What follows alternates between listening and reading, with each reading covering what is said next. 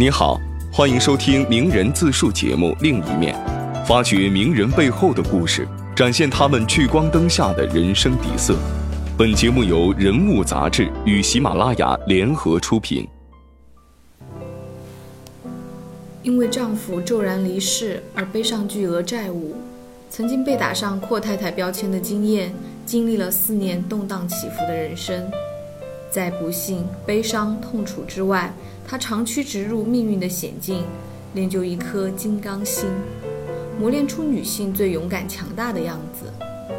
本期另一面，让我们走进经验。我是在前天晚上写的这篇稿子，我女儿跟我说：“你用我来开头呗。”我的女儿十二岁，她是他们学校 U 十三足球队的守门员，她特别喜欢当守门员。其实他是可以踢前锋，也可以踢中场，但是他坚持做守门员。我问他为什么呢？他说，因为守门员兼顾了两个职能，一个是守卫的最底线了，另一个是进攻。我从来不知道守门员还能进攻啊。他说，你不知道开大脚向远方踢，那么前边的进攻者就会容易一点，后卫就会少一些压力。所以，守门员也是个进攻者。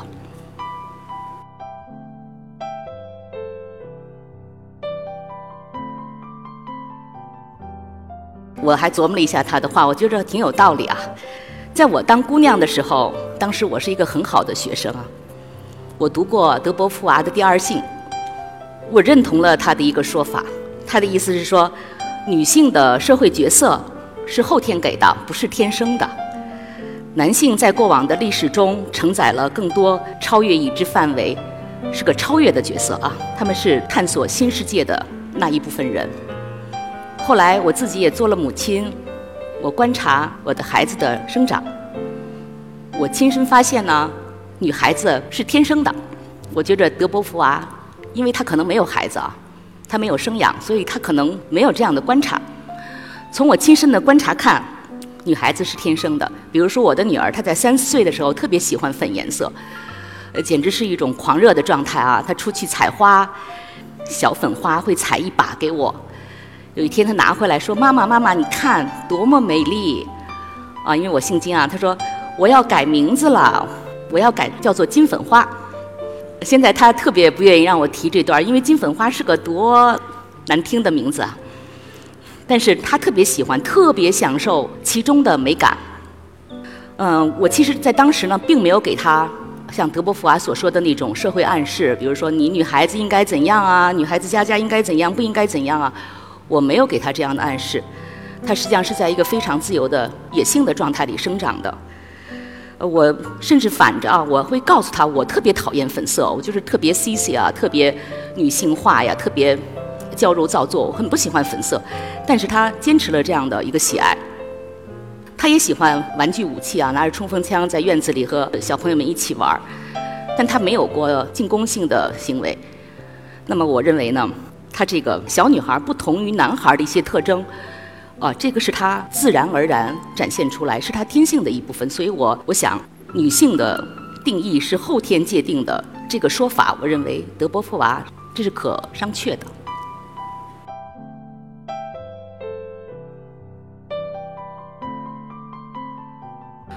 那么，女性的天性是怎么来的？是为什么她们跟男生不一样呢？我想肯定是漫长的，啊，成百万年的进化过程中，时间，我们生存下来、繁衍下来，这个过程塑造了我们，是天生我们与生俱来的。当然，后天的环境也加剧了这种天性啊，就是社会啊、家庭啊，会不停地教育女孩子，因为成为一个怎样一个好的女性，先是好姑娘。完了，成为一个好新娘、好娘、好老娘，那么很多人就这样平静地走完了一生，这是大家说的好的人生，岁月静好。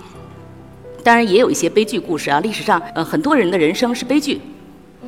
那么我自己呢，在我的前半生中，我的岁月一直是静好的。在五年前我先生去世之前呢。我是几乎是一切都好的一个典范。我认为我的生活没有什么可挑剔的。我是在北京广播学院九一年毕业的。毕业之后呢，我做了一段独立纪录片的导演，我觉得我也做得很棒啊。我没想到我的男朋友，后来我的先生，他做的比我好得多。他成了一家很大的影视公司，叫小马奔腾的这个公司的创始人。他后来跟我说：“说你服不服？你不知道我的生意、我的事业做得多好。”我觉得这个又怎样呢？那在家里面你是一个丈夫，在外边你怎么样，跟我没有什么关系哦。那我觉得两个人的生活、个人的角色是分开的，并没有说你是一个大老板，那么我就应该是一个。随从的一个被定义好的一个太太，啊，那各自做各自的。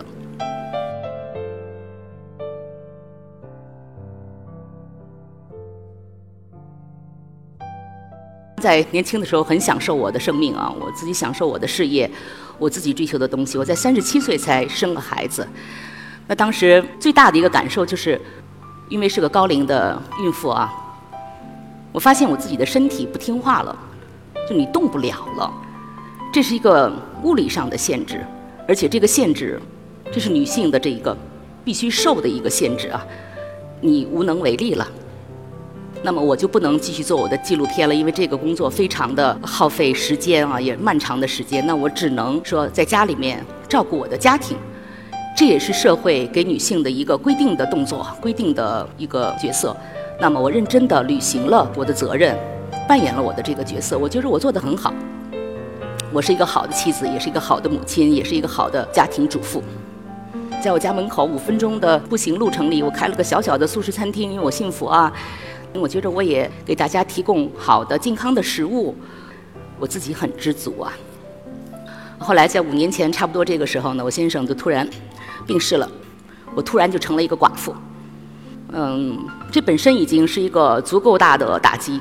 但是我莫名其妙的就陷入了一个诡局，非常复杂，非常诡异啊！嗯，我成了他们那个当时号称中国前五大影视公司这个公司的董事长。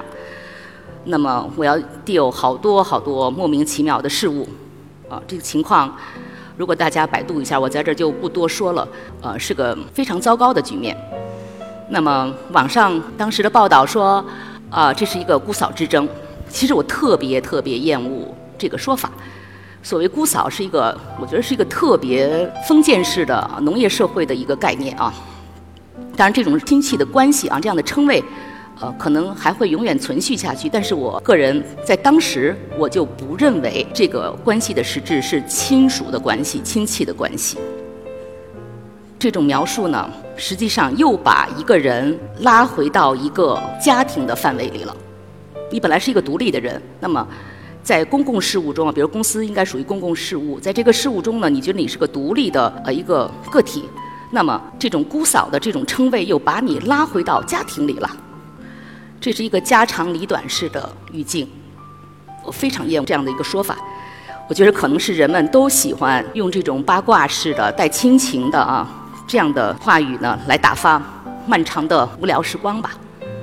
可能这个话题更有意思。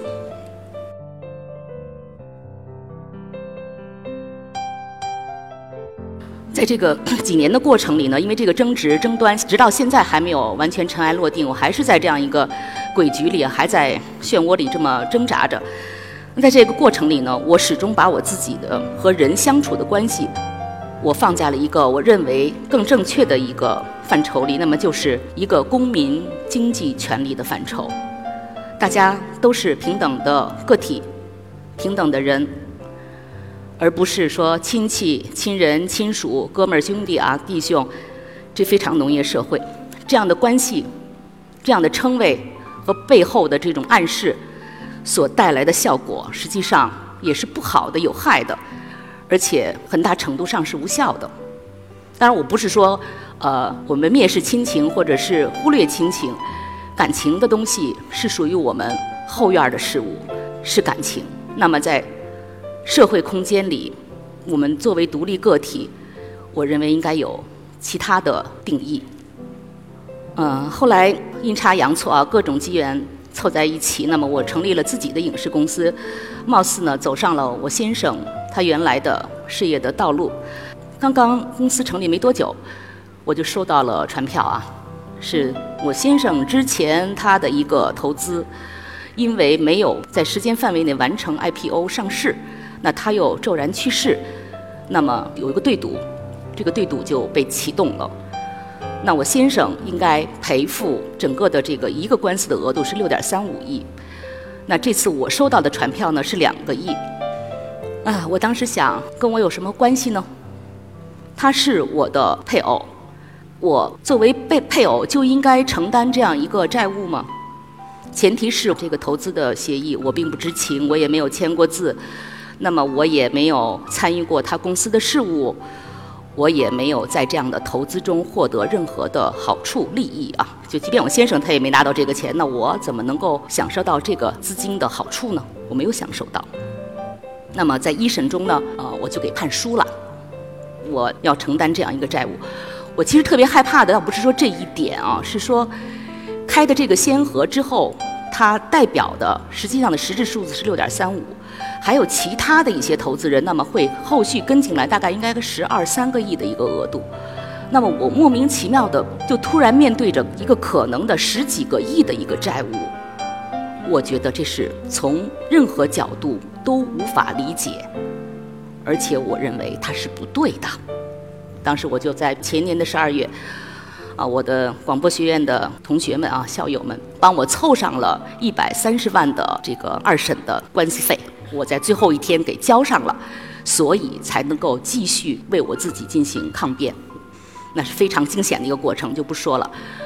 那官司还在打着啊，那所以我为什么被评成个倔强面孔呢？是因为我在这儿，我坚持了一个我认为对的东西，我坚持反对了一个我认为错的东西。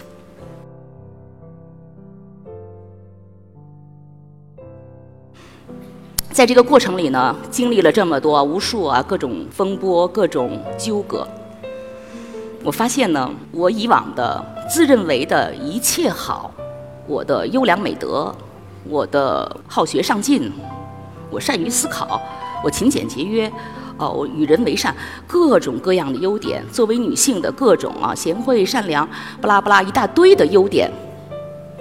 就这个社会，在我的教育过程中给予我的一个好的女性的定义，都不能帮到我。不论我多好，我也是在这样一个似乎无解的处境里。这些好救不了我。出事儿之后呢，我就把那个头发给剪成了一个那个短寸，咋咋呼呼的啊，就看是，就好像非常阳亢。这几年当中，在工作中呢，我也学会了坏脾气啊。嗯，会跟同事们、伙伴们拍桌子瞪眼啊，就这种大喊大叫啊。有时候那些行为，我觉着好像挺像个男人的。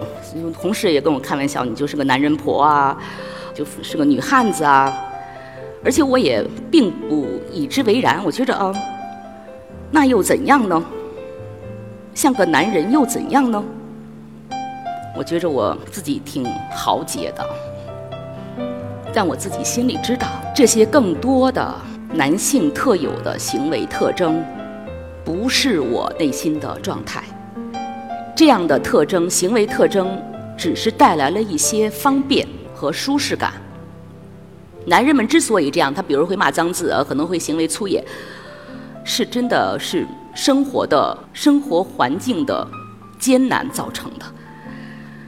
同样，在一些不寻常的情况下，女性，比如说我，也面临到这样的艰难。女人可能也会变成一个非常粗野的动物，比如说我。但我知道，这些并不能让我变得更好，不能让我去到一个更好的地方。就是像个男人，并不能让你变得更好一些。就像一个小女孩，她喜欢玩具枪还是喜欢粉色的小雏菊，这是没有什么区别的。这样的天性，所谓女孩带的天性，它也不作为区分男人和女人的这种区分的标准。实际上，在我们当下的现代生活中，我觉得中国已经进入了一个现代化的社会了，在大都市。这样的区分，男性和女性的区分越来越没有意义了。男人更像女人，女人更像男人，那么还区分什么男人和女人吗？这个过程里，我逐渐发现了超越性别的人的意义。我的意思是说，这个人字一撇一捺，实际上在更高的意义上是不区分男人和女人的。无论我面对的是这个不合理的夫妻共债，还是在生活中作为一个女性扮演我该扮演的角色，还是我现在身处在这个鱼龙混杂这样的一个影视圈儿，我自己已经不再纠结于女性还是男性的身份。我认为自己是作为一个被启蒙过的公民，一个被启蒙过的人。我拥有的权利和义务，这是不分男女的。我想追求的，这也是很多人默认追求的，是不论个体面临怎样的处境，我们所有的人应该奔向一个更加文明的、更加现代化的、开放的社会。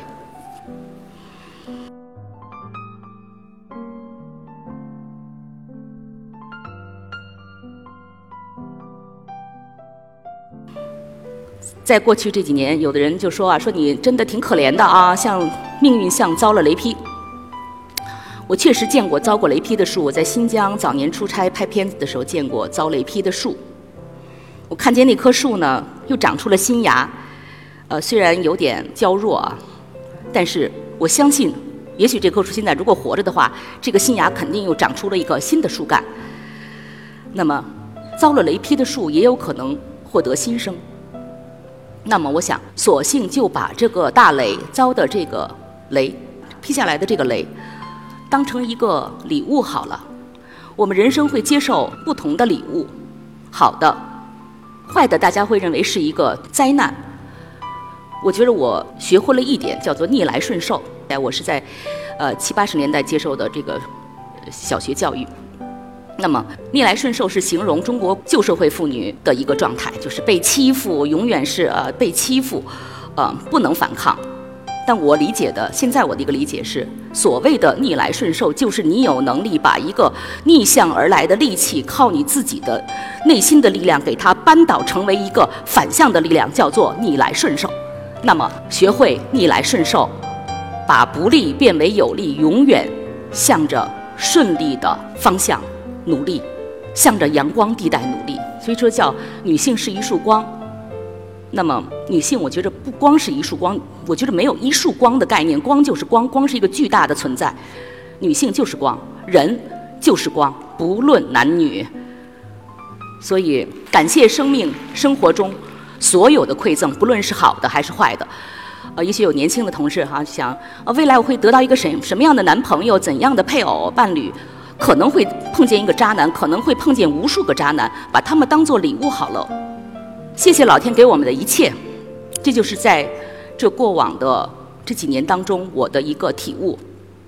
刚才我跟戴老师在聊天，他说了一句话，他说：“当我们坚持一件正确的事，就是参与到社会的进步当中，那么就让我们坚持做对一件事，这一件事也许。”就是让我们身边、我们周围、我们的周边的人们，在大而言之是社会变得更好的一个因素，让我们自己成为一个好的因素。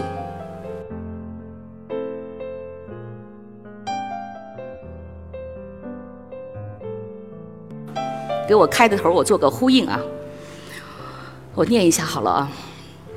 我琢磨我女儿关于守门员的描述：进攻的一角，守护的底线。我的心里也有一个守门员，我想我就做好一个守门员吧。通过这个官司啊，现在我这个官司，我保护好自己作为公民的权利，保护好自己的家庭，在更广阔的意义上，have a high kick，开一大脚。谢谢大家。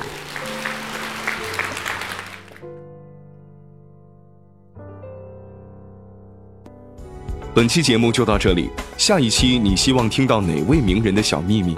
欢迎订阅本节目，并在评论区给我们留言。这里是另一面，期待与你的下一次相会。